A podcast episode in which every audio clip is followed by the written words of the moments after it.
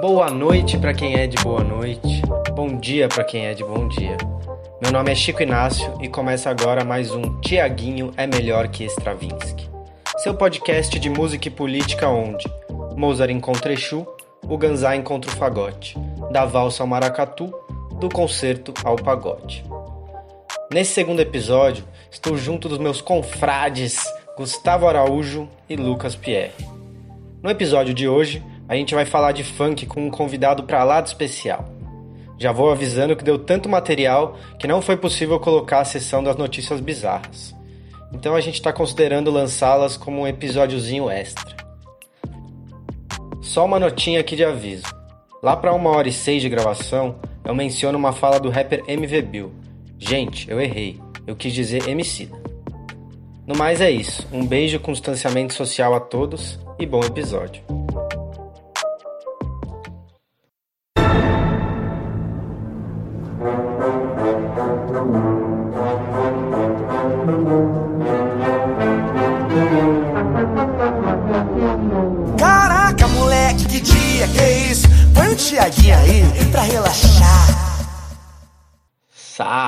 Salve! Bem-vindos ao segundo episódio de Tiaguinho é melhor que Stravinsky. Tem aqui ao meu lado o cara que segura o pagode e não deixa cair. Fã número um de Rogério Skylab, Gustavo Araújo. Salve! Também ao meu lado está o terror do baile, Lucas Pierre. Salve, salve pessoal, tudo bom? E aqui temos o lendário Francisco da Cajaíba, eleito personalidade sensação do Ano Novo Cajaíba 2014. Oba, tudo bom, galera? E como a gente deixa o melhor pro final, quero agora chamar aqui o Tiago Barbosa Alves de Souza, o Tiagson, esse craque aqui que vai falar pra gente sobre o funk. Oi.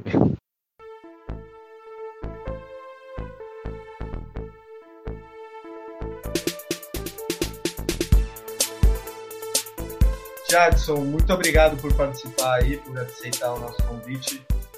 A gente é o podcast Tiaguinho é melhor que Stravinsky. Estamos aí nessa trincheira aí da batalha das ideias para fazer sensos comuns e tentar aí um novo olhar sobre a cultura, sobre as coisas que estão acontecendo aqui no Brasil a partir da música e tudo mais. Então, o nosso convidado maravilhoso, ele é pesquisador na área de artes, com ênfase em música e composição musical. Tem bacharelado em composição musical com ênfase em composição eletroacústica pela Unesp, Universidade aqui do estado de São Paulo. Atua principalmente nos seguintes temas: análise musical, manifestações musicais do século 20 e 21, musicologia do pop, etnomusicologia do funk e composição musical do funk. Atualmente você está doutorando, não é, Tiago? Conta mais sobre é, essa história e um pouquinho da sua trajetória aí pra gente. Opa, beleza. Mano, uma satisfação. Agradeço demais aí a oportunidade, sempre de falar do trabalho. Pô, você tava lendo o currículo, eu falei, mano, acho que eu tenho que atualizar isso aí. é... Então, eu tô lá no departamento de música da USP. O meu projeto de para entrar foi tentar pesquisar, detalhar, né, a questão dos ritmos afro no funk. Só que acho que tá tudo mudando um pouco, né? A ideia é essa também, né? Entrar e, e se mudando, se transformando.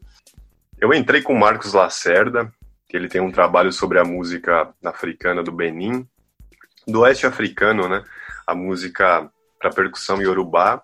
Só que agora eu mudei de orientador. Eu tô com Walter Garcia, do IEB, que tem um trabalho sobre racionais. Então, um cara também super gente boa.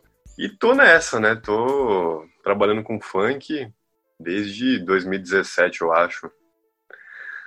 Enfim, acho que é isso. E você tá morando aonde agora? Como é que é o como é que você chegou no funk?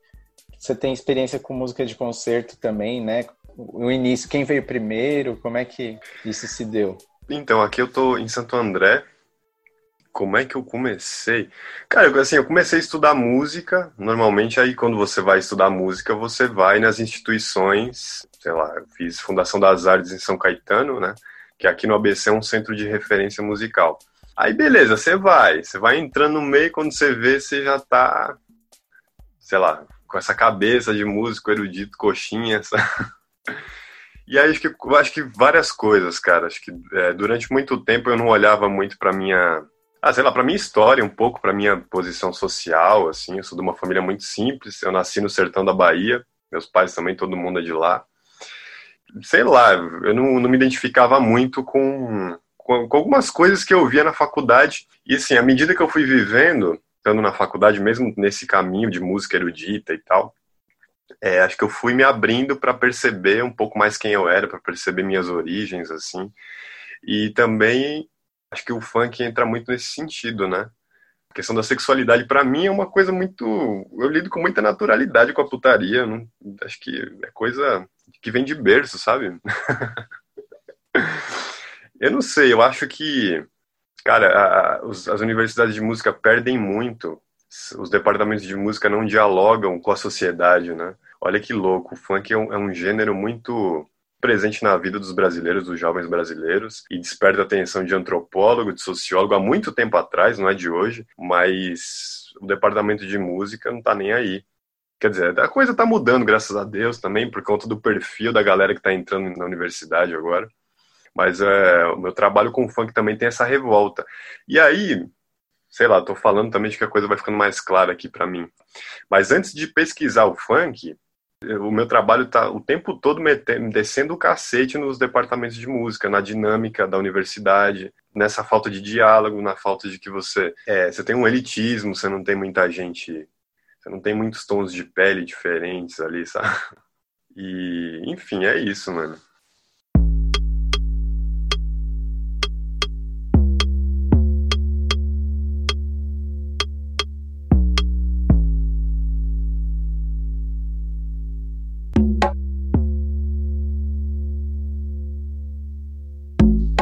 Mas o que você falou tem total a ver, cara. Eu não sei se você lembra, bicho. Você já tava lá, acho que você já tava até fazendo mestrado.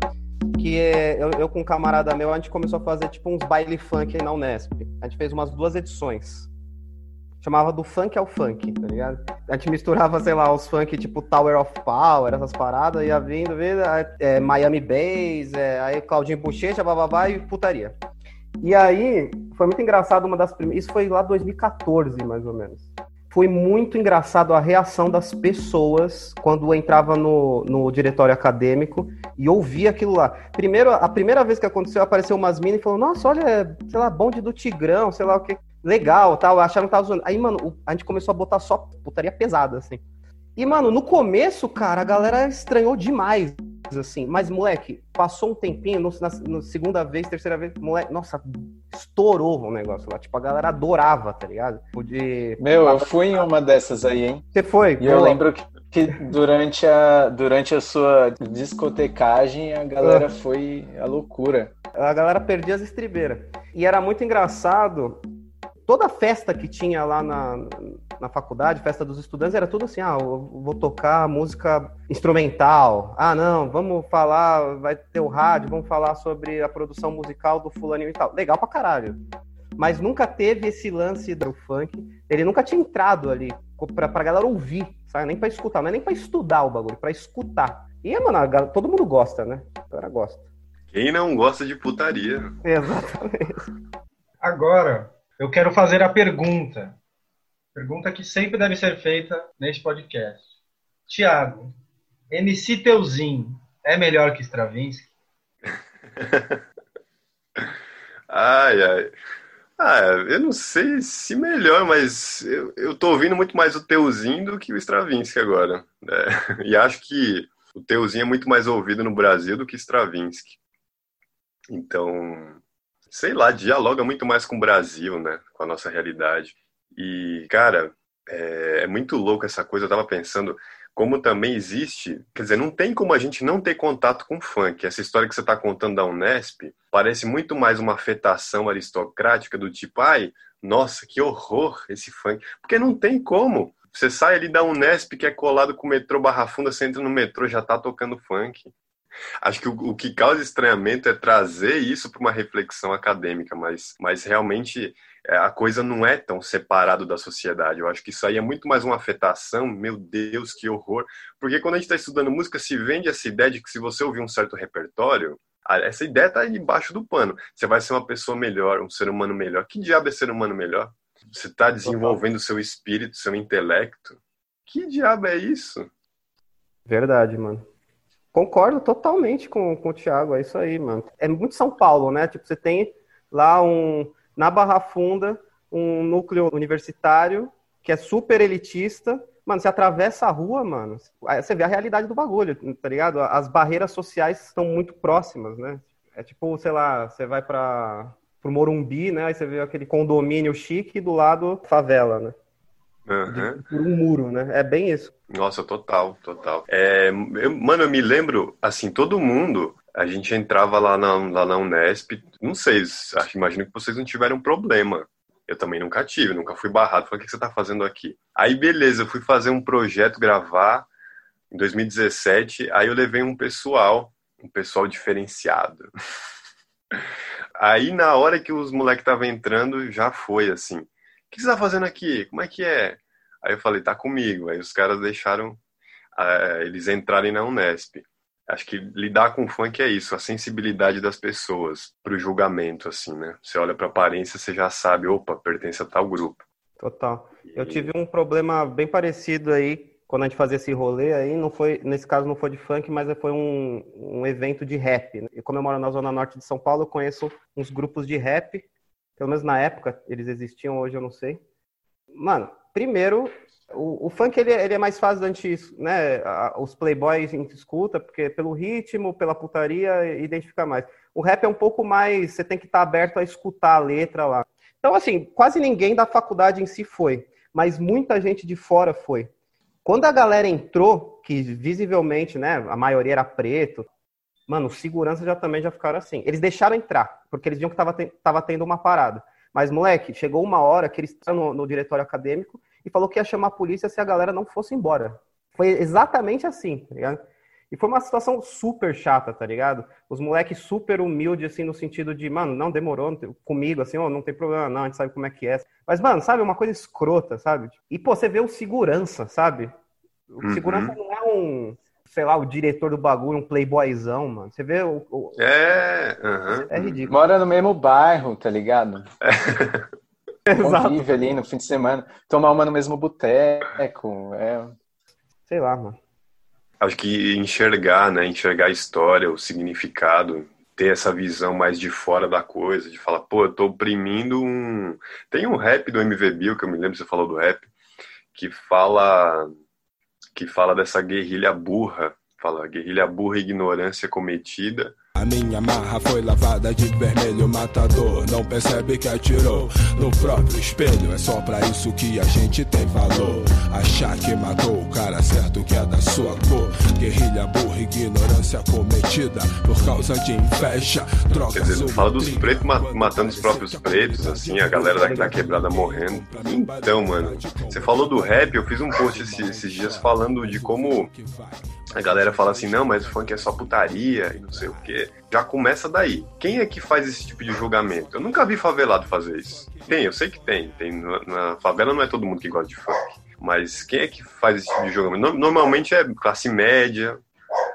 E por quê? Porque uh, o funk putaria ele é um mercado. Ele é o mais ouvido por outras classes, porque toca em festa, por uma série de razões. Então as pessoas acham, a classe média acha que funk é só putaria. Agora, também porque não consegue entender o, o, o funk consciente.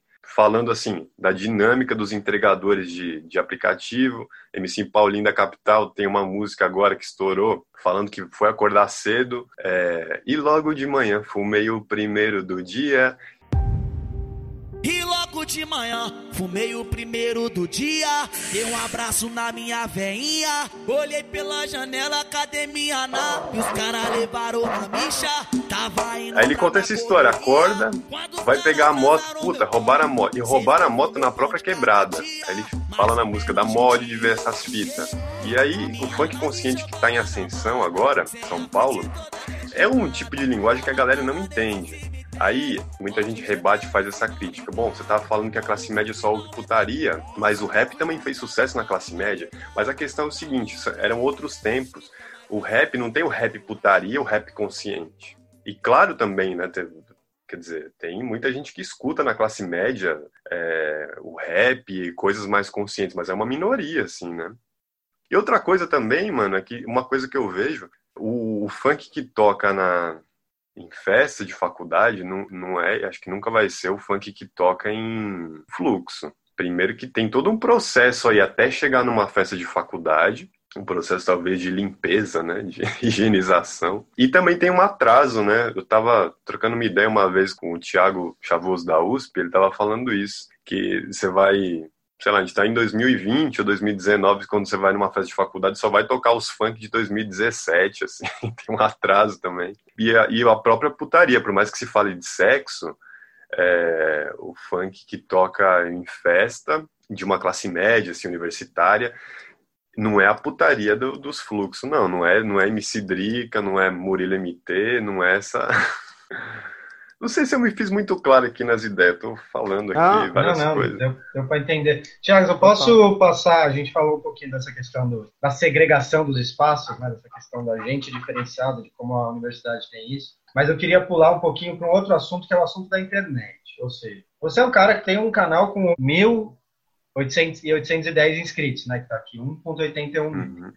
Você tem um alcance moderado, pequeno, mas assim, para os padrões de quem assim tem um discurso desse na internet, você está com um alcance legal e tudo mais. A minha pergunta é como começou todo essa, essa esse movimento teu no YouTube, se você tinha essa ideia, foi mais para comunicar melhor a tua pesquisa, né? Porque hoje em dia agora, principalmente depois da eleição de 2008, uma parte aí dos ciclos mais dos progressistas e podemos chamar a esquerda acordou para essa coisa da internet e acordou para essa coisa também de que o, o, discurso ele tem que ser readaptado, ele tem que ser, digamos, menificado, ele tem que ser atualizado para o jeito que a galera, que a molecada vai ouvir as coisas. Então, assim, conta um pouco mais como foi isso, como foi responder esses haters aí, que você tem uns haters no, no canal de WhatsApp, como é que se foi da sua pesquisa para o YouTube, se você sempre teve esse canal de YouTube. Conta pra gente um pouco uhum. isso. Pô, então, mano, é... voltando a falar da minha formação em música erudita, eu acho que uma das razões também para eu ter ido pesquisar o funk, primeiro por gosto, primeiro por, por me revoltar com o ambiente acadêmico e também eu tinha um conflito fazendo composição, que é assim, mano, esse bagulho não comunica, tá ligado? Não comunica. Eu me lembro que eu fiz uma peça eletroacústica que inclusive deu, deu problema, assim, né? Assim, não, não deu problema, mas eu, eu fiz uma peça eletroacústica com gemidos. Eu peguei, fiquei pesquisando em, nossa, isso aí foi uma pesquisa foda de, sei lá, em, em sites pornográficos, ficar pesquisando o melhor gemido para colocar ali. E aí, e mesmo assim, assim, é, era uma composição que usava muita frase, com gemido, com gemido sexual, assim, uma coisa bem atrativa, né? Teoricamente, mas naquele, nesse contexto de composição eletroacústica, esses negócios doidos, não comunica, cara. Se um negócio desse não comunica, que dirá aquelas peças mais técnicas, mais. Então, acho que o canal no YouTube é, é uma tentativa, é uma coisa que eu sempre tive, assim, de querer comunicar o meu trabalho. E eu, eu confesso que parei de compor, eu, hoje em dia eu prefiro fazer um vídeo para o YouTube, vídeo, sei lá, qualquer coisa, porque eu sei que vai ter mais alcance, assim, né? Tudo, tudo é, uma, é uma coisa social, saca? A composição foi, durante muito tempo, uma coisa social. Você faz para que, as pessoas vejam. E daí eu comecei a fazer vídeos para o YouTube. No começo eu não sabia por qual caminho eu ia. Na verdade, eu estava é, pesquisando o funk, pesquisando os conflitos. Eu entrei no mestrado pesquisando, só fui descobrir depois, mas pesquisando assim o debate sobre a legitimidade de certos gêneros considerados menores funk, pop, e daí depois eu fui é, me especificando no funk. Eu não sabia bem o que, que eu ia fazer, eu gostava de fazer vídeo no YouTube, e daí o meu primeiro vídeo viralizou. É interessante falar isso, mano. Apesar de ter poucos inscritos, você vai lá, tem vídeo com 30 mil, tem, acho que um vídeo que eu fiz de resposta ao vinheteiro, tem um vídeo que tá com uns 35 mil. Quer dizer, eu, eu fico muito feliz que as pessoas veem, e também eu acho que as pessoas veem mais porque ficam revoltadas porque acham que o funk não é digno de estudo musical, não é. Acho que o meu trabalho é muito provocativo, acho que é até uma das razões para eu não crescer assim, no sentido de um youtuber assim, porque, sei lá, você tem que estar tá meio aberto ali para as provocações, como vocês estão fazendo aí, né? Tiaguinho melhor que Stravinsky. Pô, mano, da hora. É... Eu vi os seus vídeos de re resposta lá por, por esses babaca youtuber aí. Mas você vê, tem um pau no cu do caralho, mano. Ele só fala bosta, assim, sabe? Parece que. E ele ainda fala de música erudita, né? Mas se ele vai falar de música erudita, o cara fala de Mozart, de Tchaikovsky, de Beethoven. Parece que o cara aprendeu a história da música em revista de, de, de banca, tá ligado? Mano, que porra é essa? Sabe? Muda um pouco, tá ligado? Não, não, não que assim, quando a gente tava é, pensando no, no episódio, não que o seu currículo seja fraco, mas quando o Luquinha falou que você era o cara, tava botando mensagem na Unesp e tomando porrada, eu falei, é esse cara mesmo. é, eu não sei se é o cara do Revolution, que é um outro podcast, que ele fala assim: se você tá fazendo alguma coisa tem gente te odiando, você tá fazendo certo. Entendeu? Então é isso. Tirando o Bolsonaro, né? Não, é, mas aí e você a tá gente tava... projetos diferentes, né? É. A gente tava. O Chico até mandou pra gente nessas pesquisas, a gente está identificando, mapeando, né, o, os podcasts por aí. E aí o, o Chico mandou pra gente o lado B do Rio, de duas semanas atrás, né, que falava dessa renovação de comunicação pela internet pela esquerda e que a esquerda está começando a sacar agora um bagulho que a direita já sacou há muito tempo, questão de linguagem e tal. E aí ele levantou umas questões tipo de, de hashtag que os, os caras botam nos vídeos falando merda de direita e tal, e eles acabam é, infiltrando no meio da galera dos games. Ah, os caras né? botam hashtag de Naruto no meio do vídeo.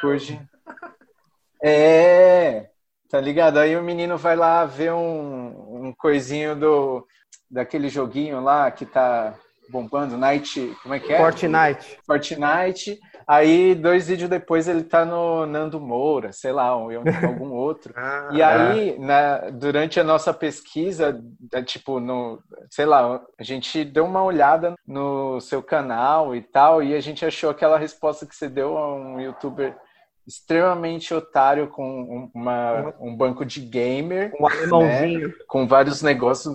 É, alemãozinho, mano. Nossa, mano, racista, que ódio. escroto. E aí, ele com aquele fonão lá fazendo propaganda e tal. Claramente financiado por gente grande, assim, para produzir. E com toda essa estrutura de, de alcance por debaixo dos panos para pegar a molecada, pegar as pessoas e tal deve ser, sei lá, na minha imaginação, esse é o, é o meio de chegar nos jovens, né? E o Zap para chegar na, na galera mais velha. Eu acho que o, o, seu estilo comunica bem, né, com a galera, além do tema ser, ser caro a molecada também. Muita gente que acompanha funk é jovem, né? É, foi natural, assim, você pegar esse estilo de edição, o jeito que que o vídeo vai aparecer para ser atrativo, ou foi mais pensado, assim? Putz, difícil, mano. Eu acho que eu fui tentando procurar uma coisa que eu gosto, né? Acho que o meu canal tem poucas estratégias de marketing, de divulgação. é uma coisa que vem muito assim do que eu penso, assim. Eu queria dizer uma coisa, assim, eu, eu acho que nesse processo eu fui errando muito e a todo momento eu vou me dando conta disso às vezes erros propositais, às vezes eu, eu, falo um pouco da música clássica com funk, e é muito complicado você, você trazer essas comparações.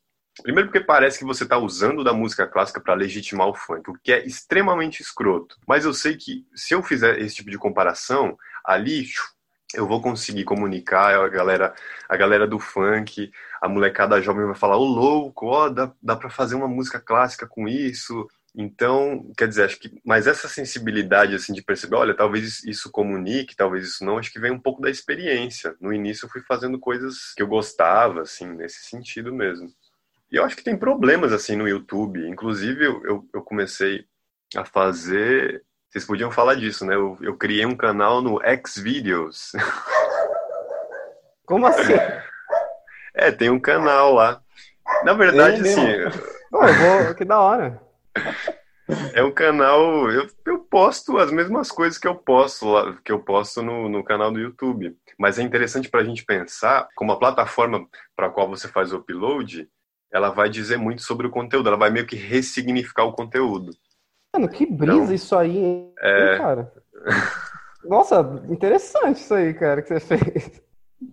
É, e tem até um, um, um videoclipe que eu fiz, assim, de zoeira, que eu, fi- que eu fiz um funk sobre a suruba do Dória, né? E daí eu falei, puta, talvez se eu publicar isso aqui no YouTube vai dar problema, e eu joguei lá no Xvideos. E também a gente sabe que, mano, tudo bem, a pornografia, a indústria da pornografia é muito problemática, mas ao mesmo tempo, quem lida com conhecimento acadêmico, antropológico, sociológico, não tá para agradar às vezes, se você vai ler um livro de antropologia, vai trazer uma discussão extremamente tensa. Coisa que, se você falar no senso comum, às vezes você pode ser perseguido, cancelado, como se fala hoje em dia. E eu acho que uma plataforma, como no caso do Xvideos, que você pode ver um pênis no ânus de alguém, é ao mesmo tempo uma plataforma que suporta muito mais verdade do que o YouTube. Total. Então, talvez pensando nisso que eu fiz. Mas faz tempo que eu não posto coisa lá. Mas estratégia interessante. É.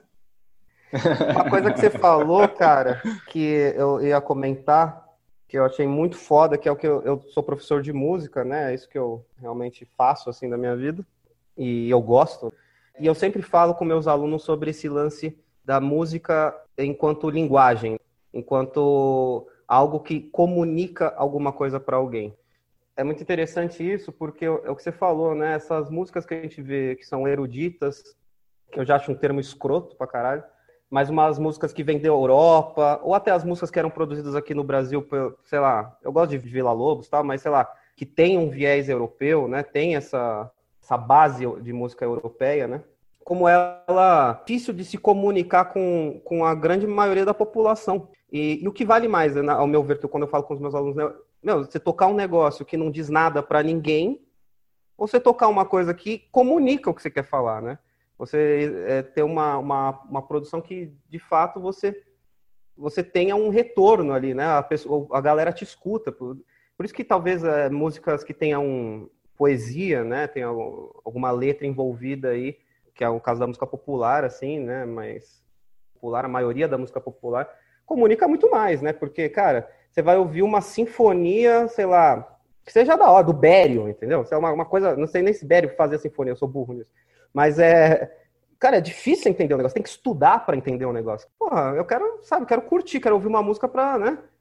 Entender o que tá acontecendo. Esse, esse é o grande lance da academia que eu vejo, né? Dessa alimentação desse repertório aí que, cara, ninguém escuta isso, pelo menos aqui no Brasil, né? Não sei como é que é na Europa, mas é uma parcela muito pequena, um nicho muito pequeno que consome de fato essas coisas, né? Mas é muito interessante isso que você falou, cara, da comunicação. Então tá, é, Tiago, é, pergunta objetiva, assim, como que a galera do funk te recebe sabendo que você manja de música clássica, erudita, sei lá, e como é que a galera da, da academia da música clássica te recebem sabendo que você es- estuda funk? Ah, muitas vezes, eu- quando eu tô no contexto trabalhando com funk nas favelas, assim, eu nem me apresento. Como, ah, eu tô lá, às vezes como, mesmo que fazendo o que se chama pesquisa de campo, que o que quer que isso signifique, é, eu tô lá curtindo o baile, conhecendo as pessoas. Na verdade, a minha posição, a posição dos pesquisadores de, de funk, por exemplo, é muito. Não é além do tipo, ah, eu sou uma autoridade musical. É uma posição a quem eu tô lá para aprender. E assim, depois que a galera às vezes sabe, ah, o que, que você tá fazendo aqui? Você, você, é, de, você é de longe. É, aí eu vá, tá, eu pesquiso funk. A galera curte, assim, e às vezes vê em mim uma idealização do tipo, ah, nossa, você sabe, você sabe música. Tava, inclusive eu tava falando isso com um DJ, um DJ que trabalha com, com MC Fiote. Ele falou, pô, da hora, você manja de música clássica. E eu falei, então, não, não é porque eu conheço uma música, um estilo musical, que eu conheço tudo de tudo. Eu não sei produzir um trap, por exemplo. É, e ele, sa- e ele sabe. Agora, na academia, Ah, tem, tem todas as opiniões. Tem gente que curte, tem gente que acha que eu sou um picareta, tem gente que, que acha meu trabalho muito, muito problemático, tem muitas críticas. E é interessante uma coisa: da galera que me odeia nas redes sociais, eu percebo sempre o mesmo comportamento, né? Ou é músico clássico, então músico erudito, assim, né? Ou é gente mais conservadora. Olha que coincidência, Bote. né? Te odeia, é. mas não tira seu nome da boca, isso foi importante. É, cara. Porque tem gente, tem gente assim, gabaritada, que me odeia e eu falo, nossa cara, você é tão foda, o que, que você tá fazendo comentando meus vídeos? Não se cria e nem faz história, acredita em Deus, faço ele de escudo. Late mais alto que daqui eu não te escuto. Do camarote quase não dá pra te ver. Tá rachando a cara, tá querendo aparecer. Não sou covarde, já tô pronta pro combate. Que calm e deixa de recalque. O meu sensor de piriguete explodiu. Pega a sua inveja e vai pra. Luquinhas, quer mandar a sua aí? Quero, quero. Isso vai de encontro a um pouco que o Gu falou, que é sobre aí que você tem, né, né, você caminha por esses dois lados, né, a academia e, e, a sociedade real, né? Eu queria falar um pouco sobre esses haters e o conservadorismo. Que, inclusive, eu queria falar de novo que eu acho foda o seu trabalho, não só pela qualidade da pesquisa, mas é, é totalmente necessário, tá ligado? No, nos dias de hoje, né? A gente tá vivendo essa época da pós-verdade, né? Então, porra, você tá pesquisando, você tem uma bagagem do bagulho, e a galera, cara, simplesmente pela opinião pessoal domina qualquer tipo de conhecimento que você está apresentando ali. Então eu acho que o seu, o seu trampo, mano, é isso mesmo, cara, é super necessário porque a gente vive hoje, esse período meio de ignorância coletiva aí. Nem ignorância, né? Intolerância coletiva, é basicamente isso. Enfim, o que, que eu queria saber, assim, a academia já é o berço do conservadorismo, a gente já entende mais ou menos se você sofrer um hate lá, a gente já entende mais ou menos por quê.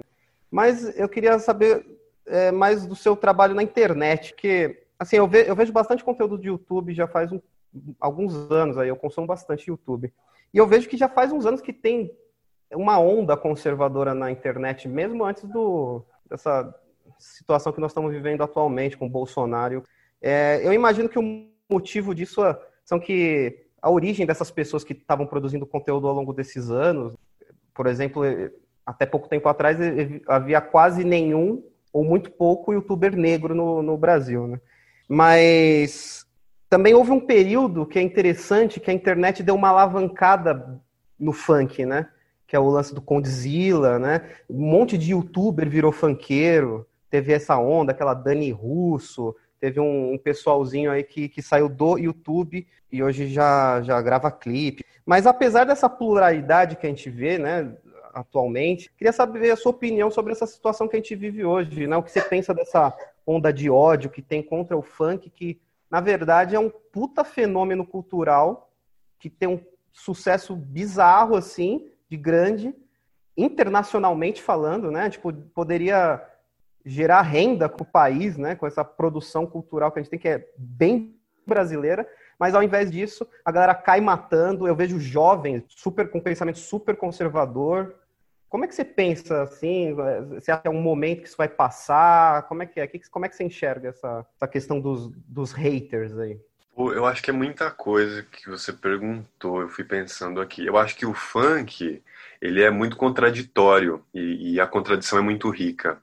Ao mesmo tempo que ele canta letras escrotas, assim, machistas e tal, ele é o gênero que abriga mulher preta, fora do padrão, MC Carol, por exemplo.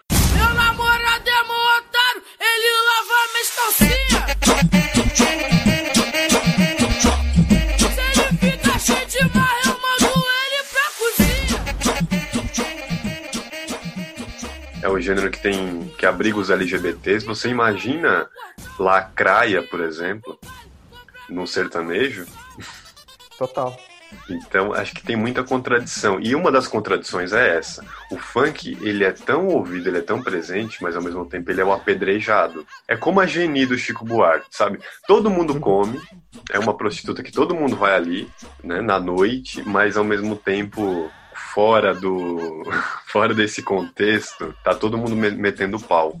É, acho que é um gênero muito rico para pensar, para pensar o país. Sobre esse fenômeno de ódio, eu acho que é essa coisa da pós-verdade, na verdade a gente está vendo com a internet uma coisa que o Pierre Levy fala, é que, mano, a gente está dando muito, muitos nomes para coisas muito velhas, assim. A mentira, o sensacionalismo, coisas com apelo, sempre pegou a gente, sempre pegou mais do que a verdade.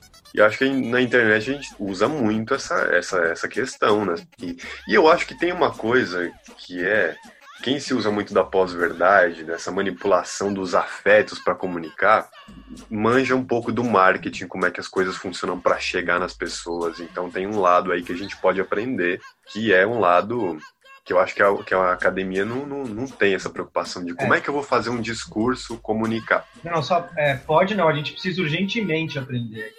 Eu digo que a gente Boa. precisa aprender para coisas eleitorais, para questões que a gente está passando, né? mas. É, eu, é, total. Inclusive, é, é difícil. É, na verdade, o, o problema é que a gente precisa entender problema de comunicação é a gente, a gente acha que é legítimo ser de um modo. A gente acha que é legítimo um tipo de música, música clássica. A gente acha que é legítimo tal coisa. Bério, por exemplo. A questão, acho que talvez seja legitimar essas, esses fenômenos culturais, essas formas de ser, a linguagem, Pô, você vê um, um, cara como Chavoso da USP na, na USP, saca? Já, porra, já tá. Já é um, um grande avanço. Quando você falou do Bério, uma coisa que eu pensei, a gente acha que a gente não entende o Bério, por exemplo, porque ele é um cara muito inteligente.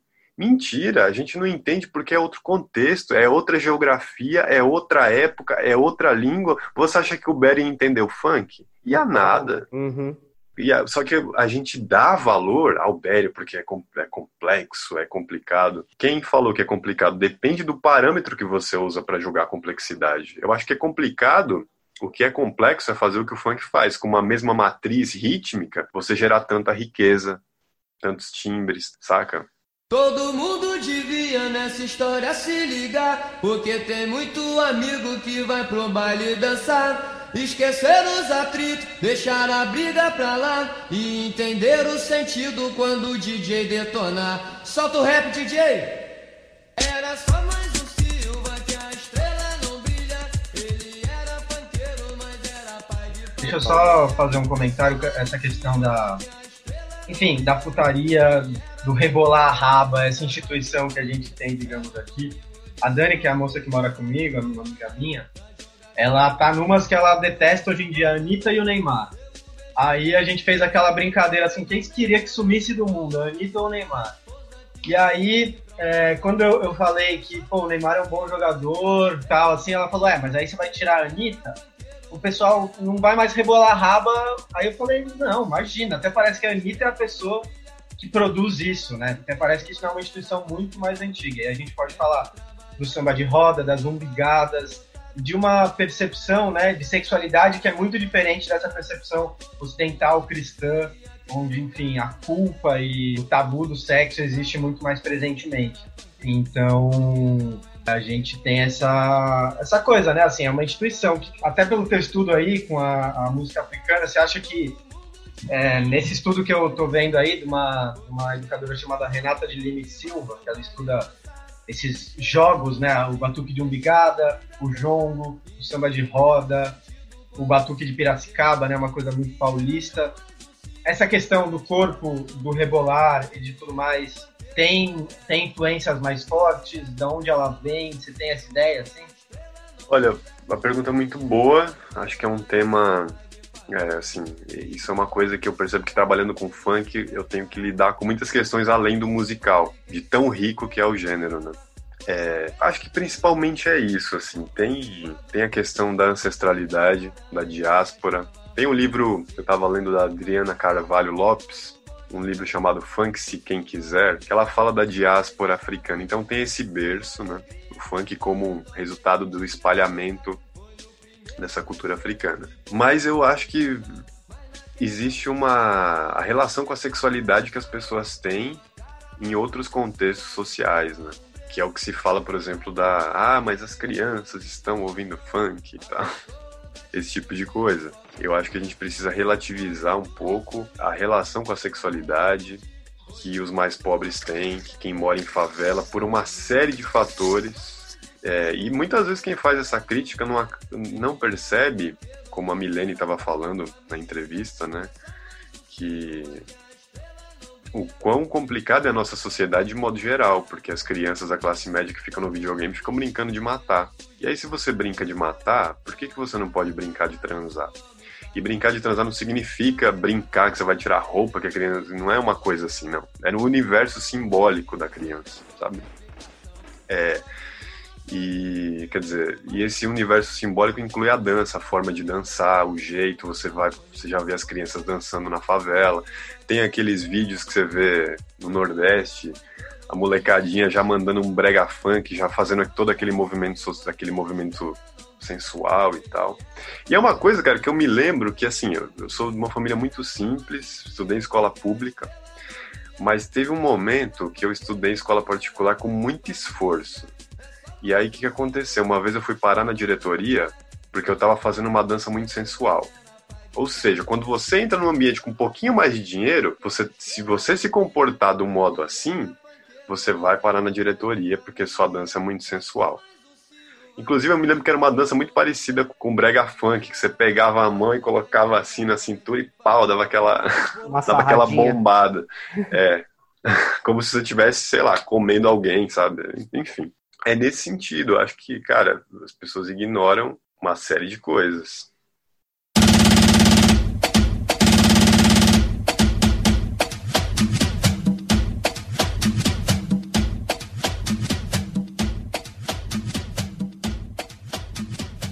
Então, mano, é, a, gente, a gente até falou disso já, que o funk chega, né?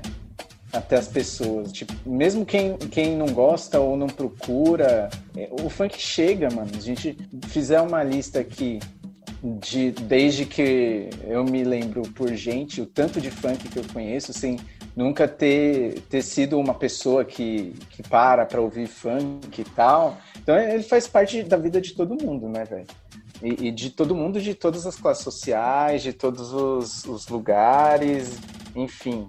Lembro da Tati Quebra-Barraco, o Bonde do Tigrão, mesmo Claudinho Bochecha, mil fita que permearam assim a, a, nossa vida e mexem até com a nossa, a nossa emoção, né? Dá uma nostalgia, gostoso ouvir.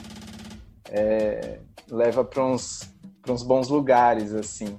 E aí, para mim e para muitas pessoas que, que não tem muito uma ordem na cabeça de como que as coisas aconteceram, é, da onde que vem o funk e, e, como que ele foi se desenvolvendo musicalmente no rolê, tem uns marcos estéticos, tipo, depois disso aqui nada mais foi igual, mudou o rumo para onde o, funk estava indo. É, a gente sabe que tem muitas coisas paralelas, né, que acontecem junto, assim, mas seria possível fazer uma, uma linha meio que cronológica, assim, com os, os grandes marcos estéticos do funk? Eu, eu acho que a pergunta é boa, assim, vamos falar da música do funk, né? O funk, como essa manifestação musical, começa, os livros descrevem assim, né? Começa em 1989, o ano que eu nasci também, eu gosto muito do funk, também por isso, né? Quer dizer, tem a minha idade, com o disco... São gêmeos. É... com o disco do DJ Malboro. Tem uma questão aí, acho que eu quero trabalhar isso um pouco na minha pesquisa, que é essa hegemonia do Malboro, como por ter lançado o primeiro LP de funk, ela precisa ser revista. Por uma série de razões aí. Inclusive até o fato do Malboro ser branco, né? E daí, Quer dizer, você, você usava uma, uma batida que, na verdade, muita gente acha que é o Miami Bass, né? Você tinha os discos da época e no lado B do disco você tinha a batida que era usada na construção da música. Então eles pegavam essa, essa batida, o Volt Mix, por exemplo, né? e, e usavam isso nas, nas festas e, e, acrescentavam elementos, faziam paródias, os melôs, por exemplo, que era quando você pegava uma, uma música norte-americana e transportava mais ou menos o significado daquilo, daquela letra para o português. Uma coisa que, por exemplo, o Falcão, Falcão do Brega faz, fazia, ele pegou, ele fez uma brincadeira com aquela música Like a Rolling Stone, do Bob Dylan, e virou Lasca Rolling Tonha. Naquele tempo eu já era sem vergonha, e escutando a vitrola lá de casa, fui na onda de um cantor americano que cantava Lasca Rolling Tonha. Lasca. Lasca. É, esse tipo de coisa. Esse tipo de paródia, assim. E... Muito bom, mano. Falcão, Falcão é muito bom. Falcão, e... gênio. e aí... Hot Dog No, né? Tem, nossa, ele traduz, ele passava pro inglês os, é. os pregão, Valdir Soriano. É, É, nessas do, do, mais do Rio mesmo tem o tererê, o tererê né? Era o Won't There It Is. Ah, é verdade, é. é verdade. Tem demais isso. E aí, beleza. Era, então era uma batida que a gente chama de Miami Bass, que era do Electrofunk, mas na verdade, especificamente, é o Electrofunk de Los Angeles, embora todo mundo fale do Miami Bass, que assim, traziam essa, essas, essas gravações para cá muito nessa cultura do hip hop, essa cultura negra americana que estava em voga. E a partir do, de 1994 mais ou menos você já tem incorporação de elementos do birimbau por exemplo. Então você já começa a incorporar essas batidas ainda naquelas bases americanas né? E assim pensando na linha histórica em 1998 começa a ter mais o atabaque a, a construção do tamborzão pelo DJ Luciano, DJ Cabide, que são que é o nome também. A gente precisa rever tudo isso, né, cara? Porque o funk é, um, é, uma coisa. O funk não se faz. Ele é um movimento que não se faz com eus. Ele é um movimento muito social. Então a gente precisa tomar um certo, certos cuidados com essas. Mas enfim, o DJ Cabide e DJ Luciano são os caras consagrados do tamborzão.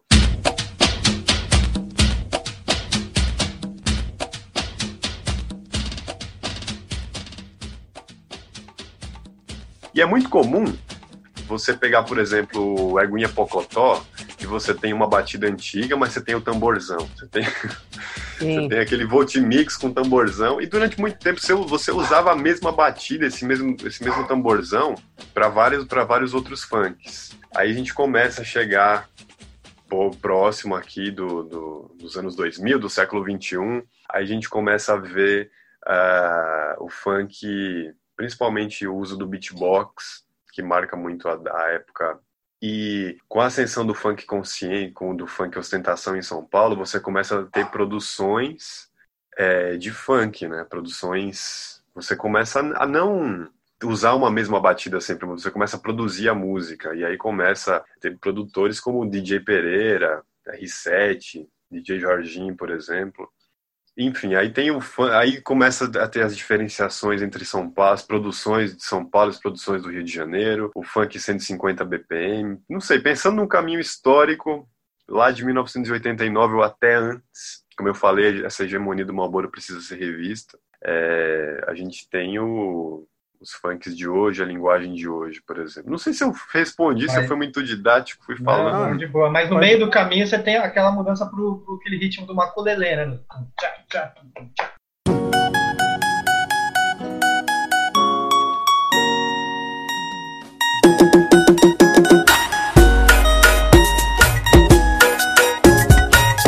É, então, essa é uma questão também. Já no tamborzão já tem uma pegada assim. Tem, né? tem. É. só queria fazer um adendo. E quando o Thiago fala assim, né? Os DJs iam lá, pegavam a batida. É, é importante explicar para os nossos ouvintes mais novos e tal que eles não, não, não, baixavam a batida no torrent. Eles não pegavam a batida no YouTube, né? Eles traziam a bolacha, eles conseguiam a bolacha, né? Conseguiam o vinil, o CDzão, ou a fita, né, a antiga fita cassete, e colocavam tudo em, em, Muitas vezes a gente ainda não tinha também os os dispositivos digitais de gravação, né? O Pro Tools, então era um trabalho bem mais artesanal e muito mais difícil, né? A gente não viveu tanto isso que a gente já estava na década de 90, que já era assim, mas aí você já começa a ter o disco e tudo mais. Mas na época da fita cassete, do Walkman, então a gente tem que entender também que esses processos eles foram sendo. Eles eram feitos muito analogicamente, né? O, eu até falei isso no, outro episódio. É artesanal, né, meu? É, eu, eu, até falei isso no outro episódio, mas eu repito aqui, o meu mestre de capoeira, o mestre de esporte, ele fala, né? Gente, não adianta só lutar capoeira, tem que ouvir. O, a, a, canção, o mestre ele ensina fundamento, ele ensina atitude dentro da roda. Só que assim, o que, que ele falava? Ele falava, cara, a gente ia no sebo, a gente via se tinha saída, a gente buscava de esquina em esquina onde é que tava o CD novo, enfim, do mestre Suassuna, do mestre X, do mestre Y. Era um trabalho muito mais trabalhoso e menos instantâneo com a internet. Eu, eu queria só, não sei, eu queria falar um pouquinho disso que eu acho interessante. Do tamborzão eu vi uh, naquele um artigo lá do Carlos Palombini, né, no proibidão.org, que eu achei muito louco, que foi esse realmente que você falou, né, esse lance do, dos atabaques e tal. E aí o, o que mais me o que eu penso assim, né? Por que que fizeram isso, né? E naquele artigo tá muito bom que eles falam, é uma renovação do gênero, basicamente, né? Os caras pensavam, né? O negócio vai mudando. E uma coisa que eu nunca, eu não, não encontrei, assim, é o motivo do beatbox, tá ligado? Porque começou a, essa onda de beatbox, assim, imagino algumas situações, mas por, pegou forte, né? Nos anos 2000, assim, metade dos anos 2000 pra cá. Beatbox é bastante, é, bastante marcante da época de 2010, mais ou menos. 2010, é. tá. Uhum é, na, na verdade, uma pergunta bem profunda, né? por, que, por que começou o, essa, essa incorporação desses elementos? O beatbox já, já era uma coisa muito presente, né? É, no hip hop, por exemplo. Eu me lembro da época do Marcelo D2, com o Fernandinho Beatbox, que já fazia isso. Uhum. É, Agora, trazer isso, isso para o universo do funk talvez seja pela pelo fato do, de se produzir mais a música funk, né? De você e aí produzir significa você trabalhar cada elemento, você fazer a batida, você você não mais pegar grandes moldes, grandes templates assim, né? Pensando uhum. assim, e, e, fazer a música. Agora, quando eu ouço, o que me, me chama mais atenção é ouvir o birimbau. O birimbau tá desde o funk de fluxo hoje até o comecinho lá, 1994, até um pouco antes, já tem essa incorporação do birimbau. Não, então, só, só uma coisinha. O que, que você acharia que são os elementos mais característicos de um funk carioca e de um funk é, paulista, assim? Uhum. É, eu precisaria, confesso que precisaria para as quebradas do Rio para ter certeza mesmo. Ah, tá. tá. Mas, me, mas me parece que o, o, funk rave, né, como se fala, tá pegando forte nos fluxos, assim. Inclusive é uma coisa que, mano, parece que a Anitta falou, ah, agora vai ter funk rave, isso aí já tem, ó, miliano na, na favela. Uhum. É uma das razões para todo mundo querer odiar a Anitta também agora. pô, beleza, vocês me convenceram, funk tem a sua complexidade, funk tem o seu universo, a gente não pode jogar tudo no mesmo balaio. Eu sou uma pessoa honesta e irei ouvir. O que, que você acha que hoje, é, os gêneros que são importantes a gente ouvir para a gente ter um panorama, e só explicar assim, é, rapidinho, tipo, por exemplo, funk ostentação, fala disso, funk proibidão, fala daquilo, funk putaria. E o funk rave, que é uma, uma questão minha mesmo. Uhum. É, o funk rave, a gente pode. Ele tem uma batida mais grave, típica da música eletrônica.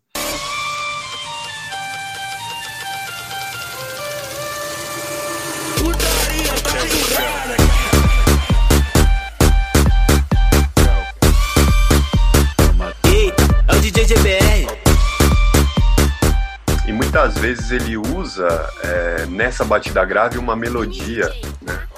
Um resquício de melodia, por exemplo. Né? Tipo um. Pensando numa batida que eu estava analisando no Murilo MT, por exemplo, que você tem as notas Ré, Mi e Fá. Tem as, as notinhas ali, você usa isso no ritmo do funk. Mas ao mesmo tempo o funk rave também ele está inserido no que a gente chama de montagem. O que, que é a montagem? É uma coisa que DJ faz muito, que é pegar vários trechos de, de várias músicas de funk fazer uma montagem ali com essa batida mais grave, mais para cima. E em São Paulo, a galera tem mantido bastante o padrão dos 130 BPM.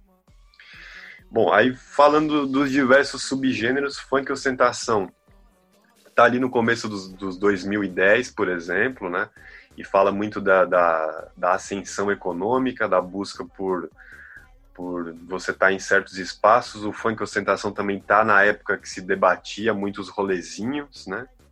Talvez dessa ascensão, aí tem uma questão política do governo Lula, da ascensão de uma classe social desprivilegiada para um, um, outro, um outro patamar. Cada, cada dia é um baile, cada baile é um kit novo, novo, novo, novo.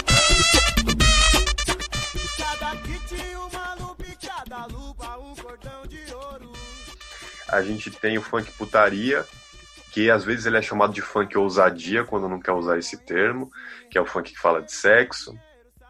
Temas muito embora exista uma diferença, como eu falei, entre a putaria, ou falar de sexo numa festa universitária e falar de sexo no fluxo. É completamente diferente. Aí eu acho até que é válido você pensar em funk ousadia, talvez para festa universitária, e o funk putaria de fluxo. Eu sei que eu não sou teu dono, mas tu tá na minha mão. Te conheço como a tal da ruivinha do rabetão. Ah, uma coisa, eu ouvi há um tempo atrás que tava na moda, né? Os é, criança fazendo funk, putaria. E aí eu, eu vi pessoas que eram do meio, assim, que chamavam isso de funk ousadia. Tem alguma coisa a ver ou é tudo a mesma coisa? Como é Cara, então, esse ousadia aí é, é uma. Uma vez eu tava trocando com uma, uma ideia com um produtor, o, o Califa. Ele é lá de Caieiras, assim, faz trap, faz funk também. E daí a gente tava falando, oh, tava fazendo um projeto lá, que é para um edital, e a gente falou assim, ah, vai ter funk de todo tipo, vai ter um putaria, vai ter um consciente, vai ter uma ousadia. Aí ele virou, pô, o cara, é, o cara é da quebrada, vive, produz música, falou assim, mano, o que, que é ousadia? O que, que é isso aí?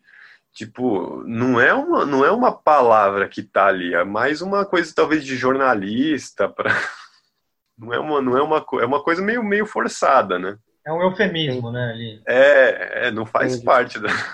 Uhum. Até porque a palavra putaria, quando a gente fala desse universo de favela, é uma palavra normal. Não é uma uhum. palavra, ai meu Deus. E para botaram para alcançar mesmo, né? Pra, sei lá, botar em outros lugares sem chocar muito, dar uma. jogar uma. É, né? e, Nem e quando achar... saiu aquele Sou Foda do lá do Rio, lembra do teve, ele estourou, né? Viralizou. E aí no sábado seguinte ele tava no Luciano Huck cantando a música Sou Brabo. Mas isso é muito comum, né? Eu, teve uma época que, por exemplo, quando eu fazia aqueles rolezinhos na faculdade, eu procurava os funk putaria, né? Aí eu peguei umas MC Dandara, umas coisas mais antigas assim, e aí tinha aí tinha a versão explicit, né, que eles chamam, que é pode me chamar de puta, por exemplo, e a versão light era pode me chamar de boa. Então eles sempre tem essa esse lance, acho que para vender mais, digamos assim, né, para sair do meio. É, não encosta no meu namorado. É, exato. É, tipo isso, exato. Exato, não encosta no meu namorado. Desculpa, gente. Desculpa, pode continuar aí, desculpa. Uma pergunta que a gente a estava discutindo um pouco isso, que é um, é um pouco entender essa contradição que tem na quebrada, que é o seguinte: você está falando justamente a palavra putaria é uma palavra normal, tudo mais, mas você tem essa questão muito forte das igrejas agora neopentecostais, mas também tem é, comunidades evangélicas mais tradicionais, a igreja batista e tudo mais. É, e é, é muito engraçado, né? Porque ao mesmo tempo um lugar que, enfim, nosso pensamento ocidental e mais pudico pode dizer que é um lugar que se fala muito de putaria, que as crianças estão rebolando, que existe todo um debate que é muito complexo mesmo sobre uma infância que é cortada muito rápido, né, pela sexualização, mas as pessoas adoram falar que é pela sexualização, mas elas não falam que também é pelo fato da criança ter que trabalhar cedo, por exemplo, né, porque no Brasil a criança está trabalhando cedo informalmente e, e a gente está virando o olho fingindo que não está, né. Então é muito complexo a gente falar dessa questão de ah, a criança está deixando de ser criança rápido e é por causa do sexo e não, milhares de outros componentes sociais aí.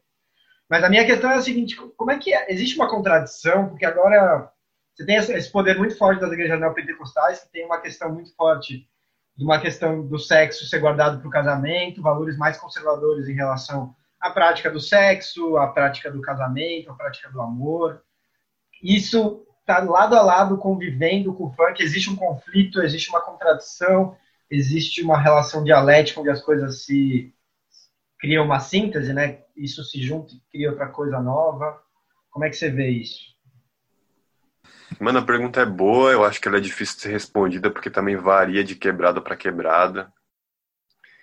Tem, mas tem muito esse conflito. Eu tava participando de um. Tava gravando os bastidores de um clipe do MC Fiote, lá no, na Fundão, Capão Redondo. Aí a gente tava lá, a gente entrou numas vielinhas para pegar aquelas cenas bem de favela mesmo e tal.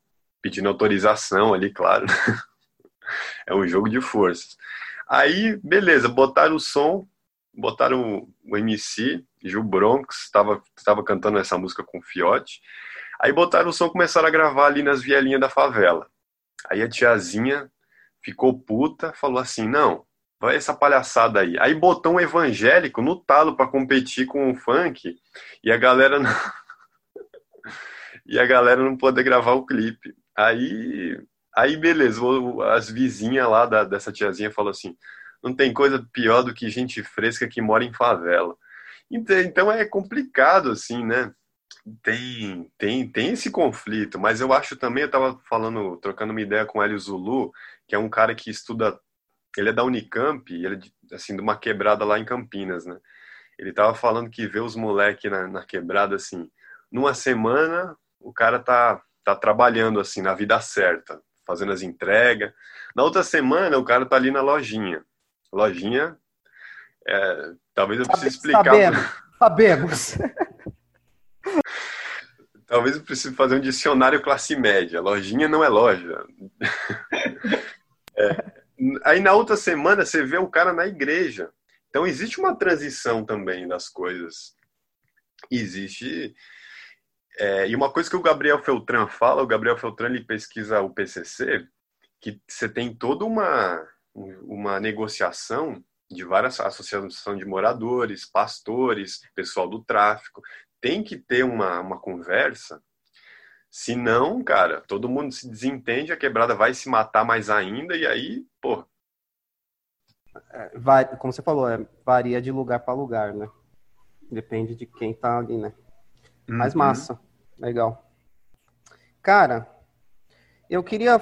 Eu, eu não queria ir muito para esse lado, a gente queria tá falando de música, né? Mas uma música mais estética, assim, não queria ficar falando de nota, essas paradas.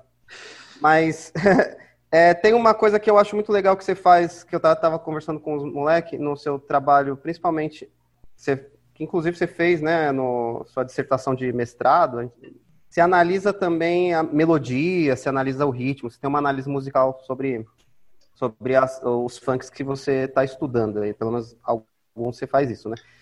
E eu não sei, esse paralelo que você estabelece com a música produzida né, na Europa tal, mas esse lance de, por exemplo, às vezes você está numa análise musical, aí você vai, ah, pô, essa melodia, ela parece um canto gregoriano, ou não, essa melodia aqui ela é politonal, você vê essas construções né, musicais que, que tem a, o funk hoje em dia, né, como é que você, você enxerga essa, essa, essa produção musical do, dos, dos, dos DJs mesmo, assim? É, uhum. Por exemplo, até mais explicitamente, o Fiote mesmo, ele pegou um trecho de bar, né?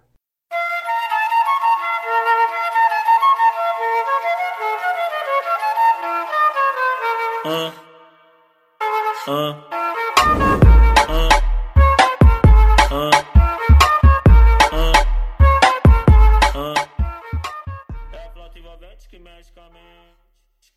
Você acha que que esse diálogo entre a música clássica, assim, sei lá, ajuda nessa para os próprios funkeiros, assim, digamos assim, eh, tem contribui para para a produção musical deles ou é totalmente aleatório e E a gente que faz essas associações muito loucas aí, como é que é? Então, é complicado. Tem o lado ruim de fazer essa comparação. Eu vou tentar explicar por quê. E eu acho que comunica, ajuda a gente ver o sucesso da página Funkeiros Cut, né? Vocês devem estar acompanhando isso aí. Que é você ver lá o cara na quebrada lendo um Nietzsche, um Schopenhauer. A gente está vendo o sucesso do Aldino Vilão também, falando de filosofia. Por que, que isso é complicado? E ou, ou falar da música clássica para o funk, porque no fundo você está usando um pensamento europeu para mostrar que você sabe alguma coisa.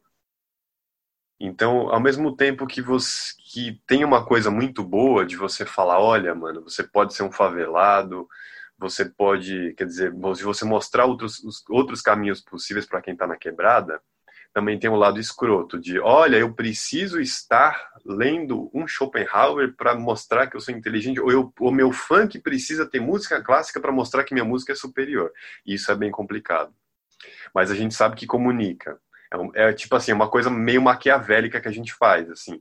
É, você faz uma coisa que no fundo tem, é problemático, mas ao mesmo tempo você sabe que você vai conseguir um alcance, vai conseguir dialogar e talvez aquilo vai ter uma importância na vida da pessoa.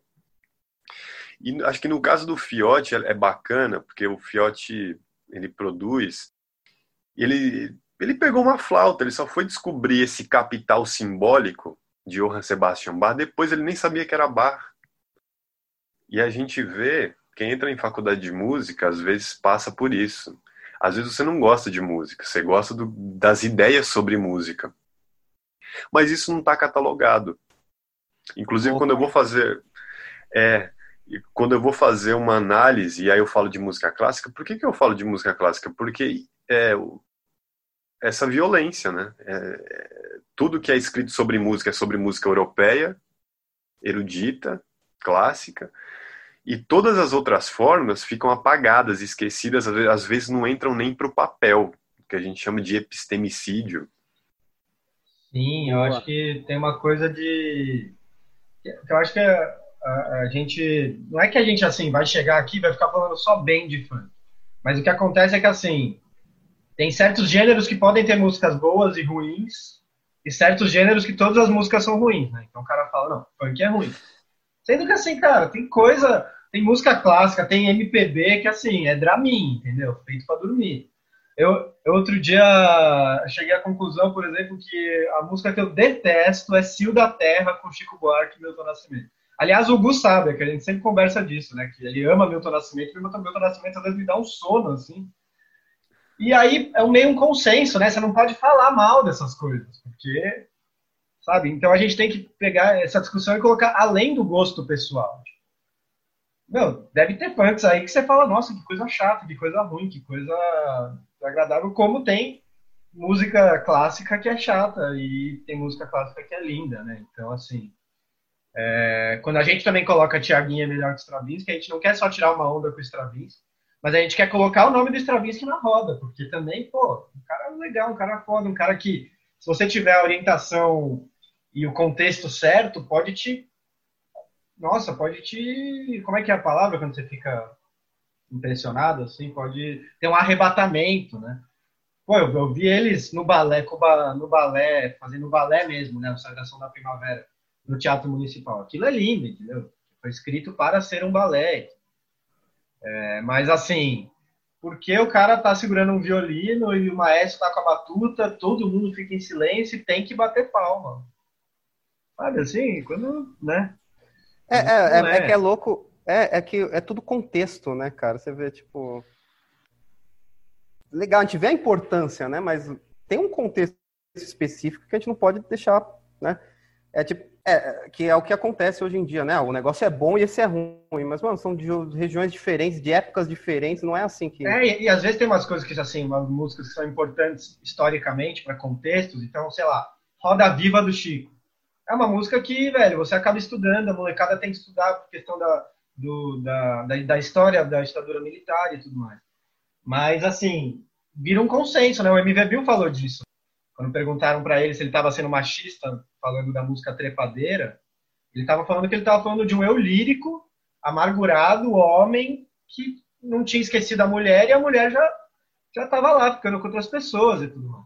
E aí ele comenta que o Chico Buarque faz a música Mulheres de Atenas, que ah, narra sobre as mulheres submissas de Atenas.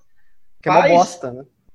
É, não, mas o que ele diz é o seguinte: em vez de você ler que o Chico Buarque é machista, você lê que aquilo é uma crítica sutil ao machismo é. que ainda hoje impera no século XX, com, fazendo uma comparação com uma sociedade muito antiga e dizendo que essa sociedade nossa então precisa evoluir, né? E, que é, malandragem, né? É, então, só porque o cara é o Chico Buarque, ó, mano, o cara tá fazendo uma crítica, ó, que malandro, ó, ninguém percebeu isso que ele falou aí. Tá é, mas fazer assim, um é, malabarismo é para tirar, né? É, mas é importante que se diga, eu fui ouvir o, MC daí, beleza, não acho a melhor música do MC, acho Mulheres de Atenas uma música muito melhor.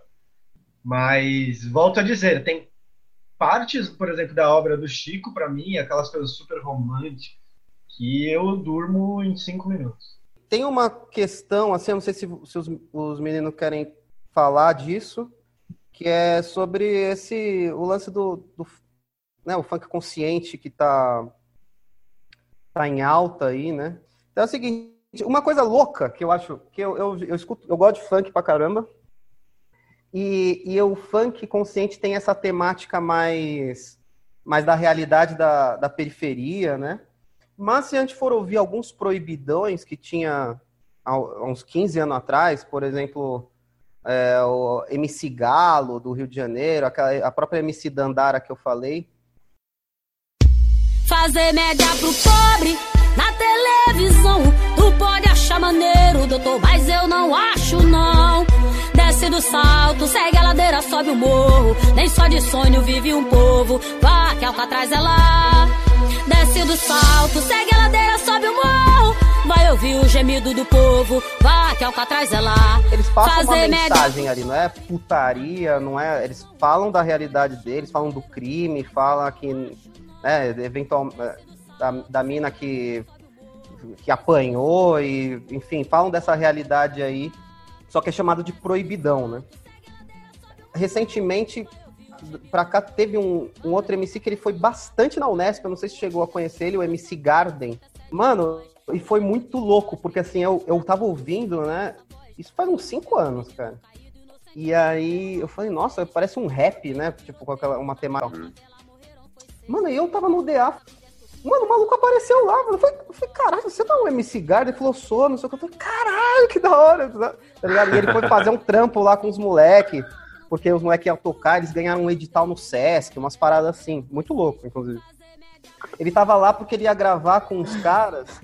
Um, eu não sei se você conhece um, é um violonista lá, super virtuoso, o Caio, Caio Chiarini.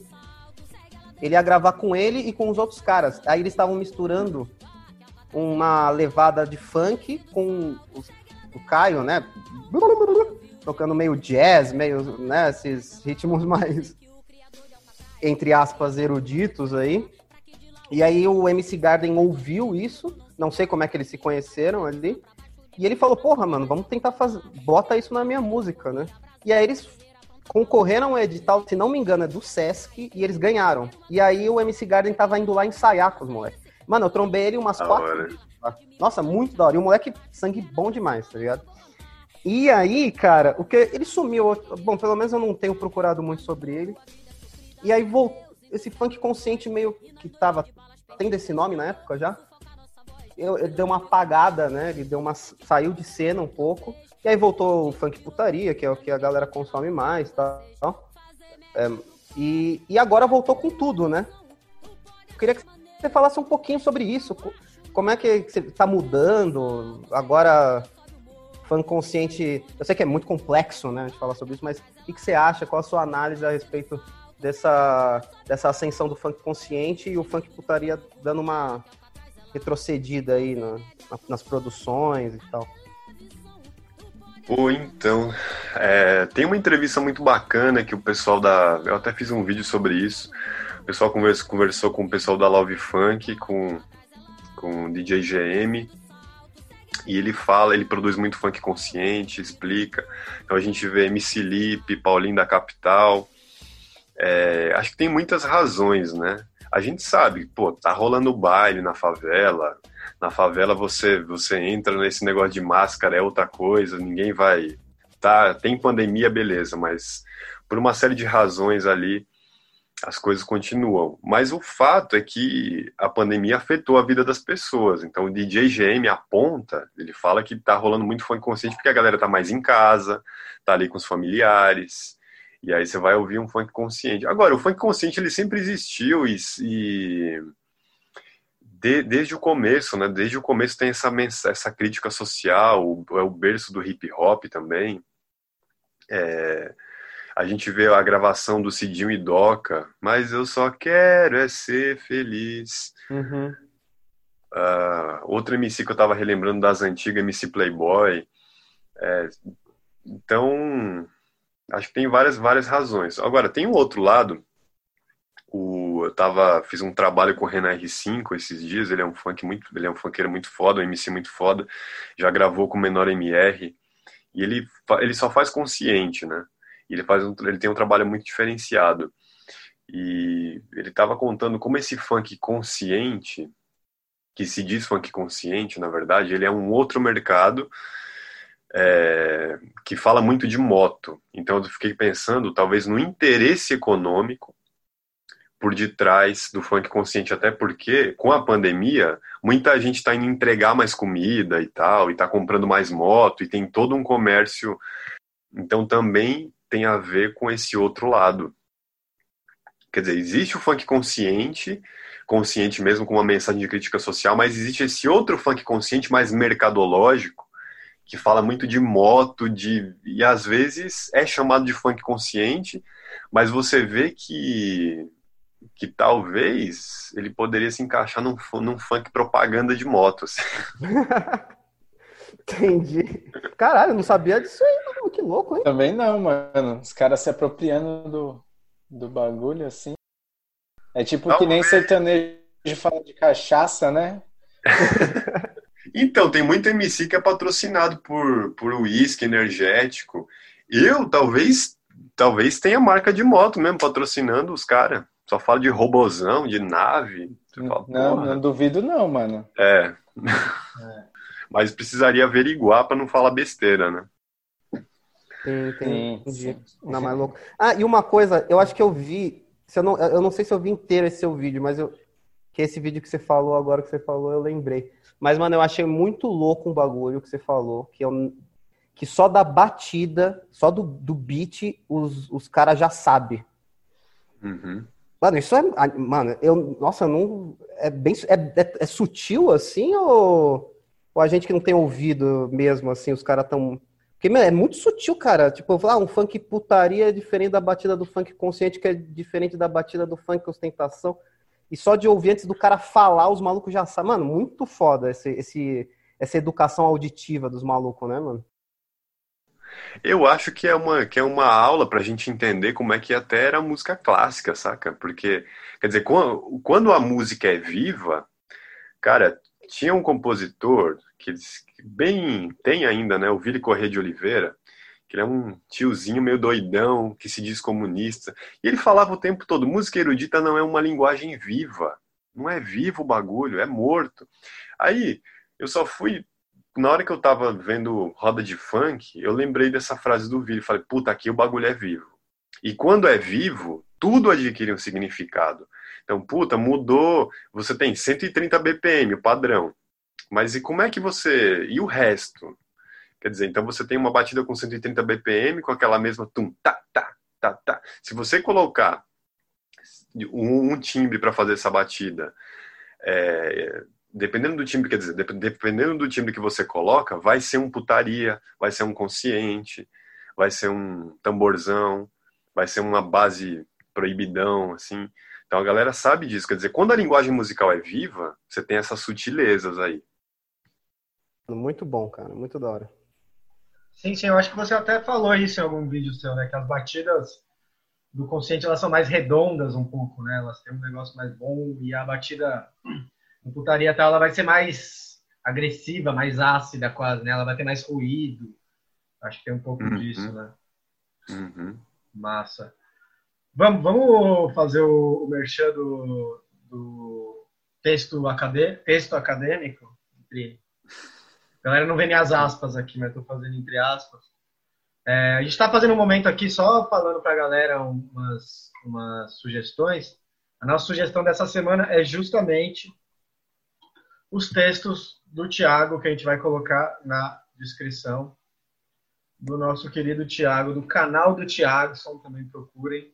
Mas aqui também a gente vai passar o site proibidão.org, que é o é um portal, né, de textos. Eu não sei se só tem textos do professor Carlos Palombini, mas é um portal assim, gente, cheio de muitos, muitos textos, muitas coisas, muitas entrevistas. O trabalho do professor Palombini é muito longo, né?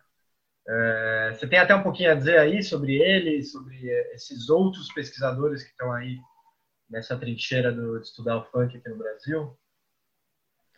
Pô, tem muita gente legal e isso tá mudando, assim, que o funk tá despertando interesse, até na área de música.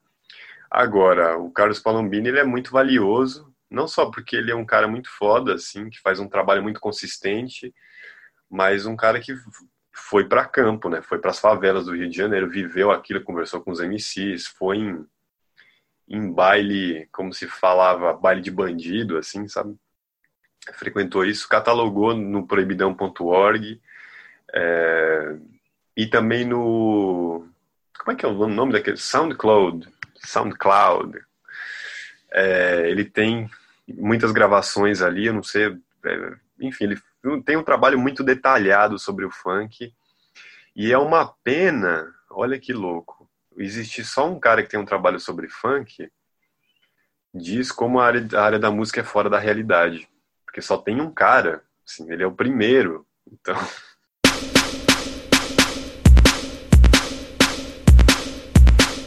Será não, que o, mas... que o Thiago ah, não, quer, é, não quer indicar mais coisas, assim, falar de mais alguém? ou Tanto até da academia mesmo, quanto, enfim. É, ou até mesmo da, eu indicar, ou se quiser falar sobre o, o, artigo dele do funk, fármacos e fornicação, se você quiser falar um pouquinho do que você escreveu lá e tal. Acho que dá para falar. Esse funk, fármacos e que é aquele tríptico sexo, drogas e rock and roll, funk, fármacos e fornicação. É, acho que foi o primeiro texto que, que viralizou assim na apresentação de artigo primeira vez que meu trabalho viralizou, assim. E, mas assim, eu sempre prefiro citar os últimos porque é um trabalho que está sempre em construção. E tem um artigo que foi aceito agora na Ampon, chamado O Verdadeiro Baile do Mal, que relata uma experiência de ida na, na, no baile da 17, em Paraisópolis, em janeiro desse ano, antes dessa desgraça dessa pandemia. E aí acho que posso indicar também, tem um artigo que eu, que eu também escrevi em parceria com o Chavoso da USP, que a gente vai apresentar inclusive agora quarta-feira no Musimid. Eu sempre prefiro falar dos últimos, porque eu olho para trás e falo, puta, poderia melhorar nisso, nisso e naquilo. Entendi. Não, mas legal é, esses novos aí. Legal. Boa. O Chavoso é um cara que faz um trabalho muito bom também. Fez um uhum. vídeo há pouco tempo sobre a relação das, das esquerdas com igreja e fé. É muito bom também, cara. Muito legal. Eu acho que. Mano, acabou de sair um vídeo dele, me mandaram agora, o Chavoso da USP falando sobre o funk consciente e as políticas econômicas brasileiras. Acho que saiu hoje agora. Vou. Então, moleque é zica.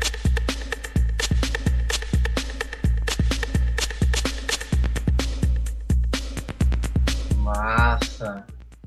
A hora. Vamos empacotando aqui esse episódio.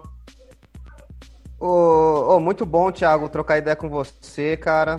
Você é gente finíssima. Eu que agradeço, mano. Obrigadão. Obrigado, mano. Valeu mesmo. Valeu, mano. Parabéns pelo trampo aí. É. É, estamos acompanhando, continuaremos acompanhando. E é muito importante isso aí que você faz. Muito obrigado, gente. É uma satisfação mesmo. Fico muito feliz em falar do meu trampo. Obrigado mesmo. Outra coisa, ouçam o episódio do Funks Literários do, do podcast da Leila Germano chamado Hoje Tem. O Thiagson tá lá. O Thiagson fala pouco, mas é um, É um podcast legal porque ele vai relacionar também, a gente falou mais de música aqui, mas ele vai mais relacionar a questão do texto no funk, né? A questão da literatura. É muito bom. E faz teu jabá final aí, fala aí dos teus projetos, do teu canal, das É, tuas projetos arrobas, futuros. Projetos Você tá com, futuros. com um lance com fiote, né? Eu vi no seu num vídeo. É, então, isso aí ainda a gente não pode falar muito, porque sabe Ah. como é os empresários. Não, olha, eu não sei, cara, no, no Instagram eu tô começando. Eu achava que as pessoas não liam muito textão, né? E no Instagram, graças a Deus, muita coisa tem repercutido, os posts e. Quer dizer, projetos futuros, eu acho que é cada vez, tá cada vez mais em várias quebradas e, e retratando isso na pesquisa, catalogando, porque o pessoal pensa e pensa muito lá. Legal. Massa. Boa. Então, a tua, o canal do Ah, Thiagson sim. é canal do Thiagson, né? Se vocês procurarem no YouTube. Tua arroba do Instagram é qual? Canal do Thiagson também. Maravilha. Pra finalizar, a E- gente vai colocar. Diga, diga. Só no, no Xvideos tá lá professor funkeiro. Ah, verdade. Tem esse mais Ah. de todos. Eu vou assistir hoje. da hora. Ai, ai. Eu tem um vídeo lá, tem um vídeo lá que eu peço mais e tomo leite quente. Eu sugiro que você Boa. Ai, meu Deus do céu. Da hora. Maravilha, gente. Então, a gente vai colocar o som de final, vai ser o som do MC IG, ou MC IG, Vitória para os Pretos, que tem, aliás, um belíssimo clipe no YouTube. Esse vídeo foi sugestão do Chaboso da USP, no, no episódio que eu falei do podcast da Leila Germano, chamado Hoje Tem, que o Thiagson participou. É, curte o som aí, depois olha o clipe, que o clipe é lindíssimo.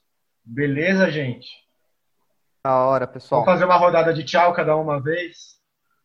Tchau. Valeu, mano. Valeu, Thiago. Valeu todo mundo aí. Tamo junto. Obrigado.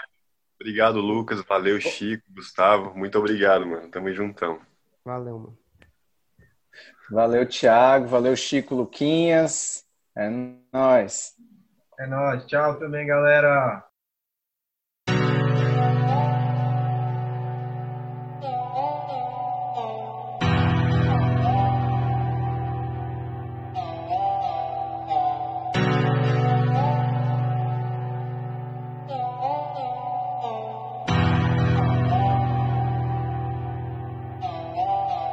Sou favela, sou preto, sou chave, sou realidade de um povo carente que encara as dificuldades, moleque mandrake, versão chapa quente. Dias e dias na laje da comunidade eu me sinto contente. Fluindo as ideias da hora, jogando uma bola, só gente da gente. Vejo os comédia falar da minha cor, e nem por isso eu guardo rancor. Profetas cantando louvor, ganhando dinheiro em cima do Senhor. Respeito, admiro negros de verdade, Robinho, Obama, Sabota e. Não era assim, hoje é realidade. Esses levaram a cor para o auge. Pare e reflito o que é mais importante. Mas para nós ou a guerra adiante. O papo reto do povo do funk. Aos meus governantes. Corre a alegria de banho de sangue. Se já são xerifes, meia bang bang. E meia bang bang. E meia bang bang. E a favela vai acordar. A vitória pros pretos já tá pra chegar. Dias de luta, dias de glória. E não pode parar. E a favela vai acordar. A vitória pros pretos já tá pra chegar. Dias de luta, dias de glória. E não pode parar. Dum dum dum. Dum dum dum. Dum dum dum dum dum dum dum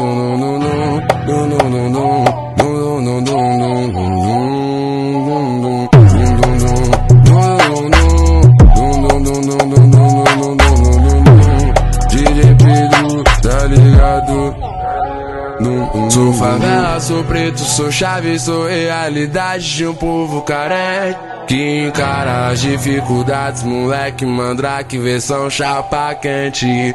Dias e dias na laje da comunidade eu me sinto contente. Fluindo as ideias da hora, jogando uma bola, só gente da gente. Os comédia falar da minha cor, e nem por isso eu guardo rancor. Faço profetas cantando louvor, ganhando dinheiro em cima do Senhor. Respeito, admiro negro de verdade, Robinho, Obama, Sabota e Tupac. Não era assim, hoje é realidade. Esses levaram a cor para o auge. Pare e reflito o que é mais importante. Mas para nós ou a guerra adiante. O papo reto do povo do funk. Aos meus governantes. Qual é a alegria de banho de sangue? Se são xerifes, meia bang bang. E meia bang bang. E real bang bang E a favela vai acordar A vitória pros pretos já tá pra chegar Dias de luta, dias de glória E não pode parar E a favela vai acordar A vitória pros pretos já tá pra chegar Dias de luta, dias de glória E não pode parar Dum dum dum Dum dum dum Dum dum dum dum dum dum dum No, no, no, no.